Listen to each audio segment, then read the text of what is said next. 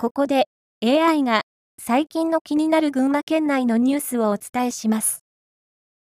一つ目です。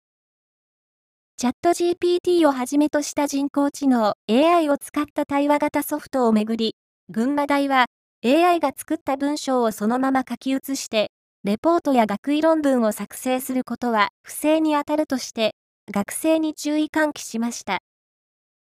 場合によっては、定額や退学の処分を課すとしています。二つ目です。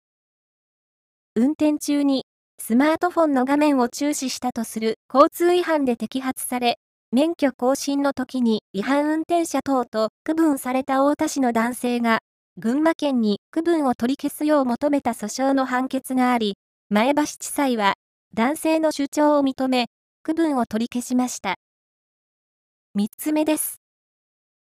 バスケットボール B1 の群馬クレインサンダーズの新たなホーム、オープンハウスアリーナ太田が太田市にできました。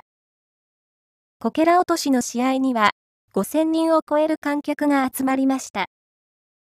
以上、詳しくは上毛新聞をご覧ください。AI は学習の途中ですので、言い間違いなどはご容赦ください。